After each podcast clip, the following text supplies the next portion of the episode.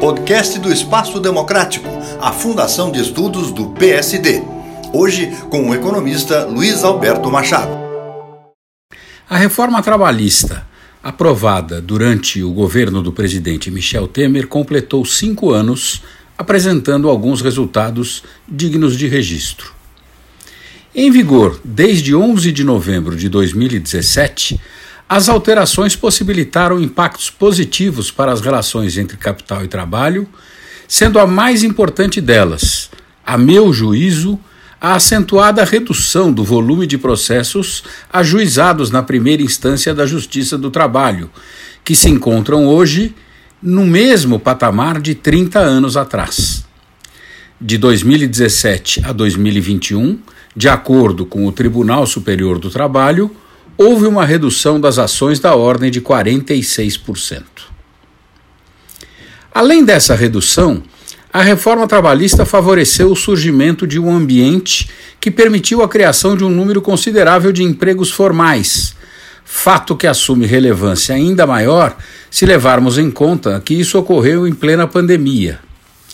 Como observou o professor José Pastore em recente entrevista ao jornal O Estado de São Paulo, no trimestre encerrado em setembro, a taxa de desemprego registrou a sétima queda seguida, caindo 8,7%. Vale destacar que a reforma trabalhista estabeleceu uma série de direitos que podem ser negociados pelos trabalhadores com os empregadores, como, por exemplo, o tempo do horário de almoço.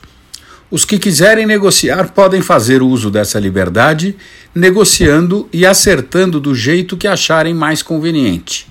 Para quem não quiser negociar, a CLT continua prevalecendo, desempenhando seu papel de proteger o trabalhador. Tais direitos representaram uma salutar flexibilização nas relações trabalhistas. Nesse aspecto, a reforma acabou marcando um golaço totalmente inesperado ao regular e dar amparo legal ao teletrabalho, fator que se mostrou super oportuno em 2020, quando, com a pandemia do coronavírus, ocorreu uma explosão da necessidade de se trabalhar remotamente, o popular home office.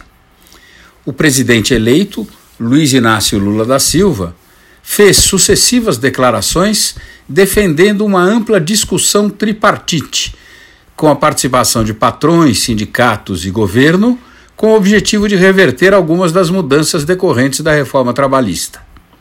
Resta esperar e torcer para que dessa discussão não resulte um retrocesso capaz de recriar uma situação que tantos prejuízos gerou ao Brasil.